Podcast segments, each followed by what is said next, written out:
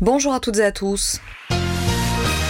Cela fait deux ans que la région wallonne est officiellement débarrassée de la peste porcine africaine. L'épidémie a frappé la filière porcine de septembre 2018 à novembre 2020.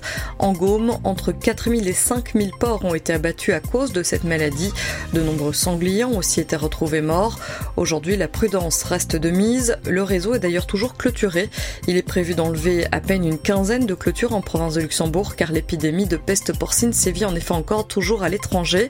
Les zones concernés par la retraite de ces clôtures se trouvent à proximité de Neuchâteau, Abbé et Bouillon. C'est surtout la sécurité routière qui justifie ces retraits, indiquent nos confrères de la Meuse. Je vous le disais, la maladie est toujours présente dans d'autres pays, en Allemagne et en France notamment, mais aussi à la frontière avec les Pays-Bas. Nos confrères indiquent que la situation reste plus préoccupante à la frontière avec la Pologne. La Belgique reste actuellement éloignée des foyers les plus proches. Pour rappel, les installations faites durant l'épidémie par la région wallonne ont coûté près de 6 millions d'euros elles s'étendent sur 300 km. Et en ce qui concerne l'enquête judiciaire pour déterminer comment la peste porcine africaine est arrivée en Belgique, elle est toujours en cours. Plusieurs hypothèses sont envisagées, notamment l'importation illégale de sangliers. Aucune information liée à cette enquête n'est communiquée actuellement. En province de Namur, la commune de Couvin envisage une nouvelle mesure pour lutter contre les logements inoccupés. Une taxe existe depuis 2019 pour ces logements.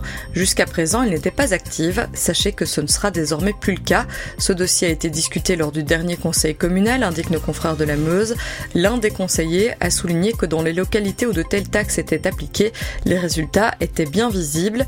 Il ajoute que l'impact sur les finances est aussi réel. À Viroinval, cette taxe permettrait de gagner 100 000 euros par an, un montant qui varie selon les localités. Par exemple, la Florenne et Walcourt, cette taxe rapporte beaucoup moins. Reste que lors du dernier conseil, le collège a décidé à Couvin donc de confier ce dossier à un agent. La taxe va être activée. Cet agent sera chargé d'assurer le suivi de la mesure.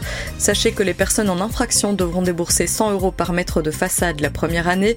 La somme grimpera à 125 euros à la deuxième année d'infraction et 150 euros la troisième. Le 1er mars prochain, Vincent Mac, actuel procureur du roi de Namur, va prendre la même fonction, mais à Mons. La course à sa succession est donc ouverte, indiquent nos confrères de la Meuse. Quatre candidats se sont manifestés. Une femme, Sophie Debelle, première substitut. Elle dirige actuellement la section économique et financière.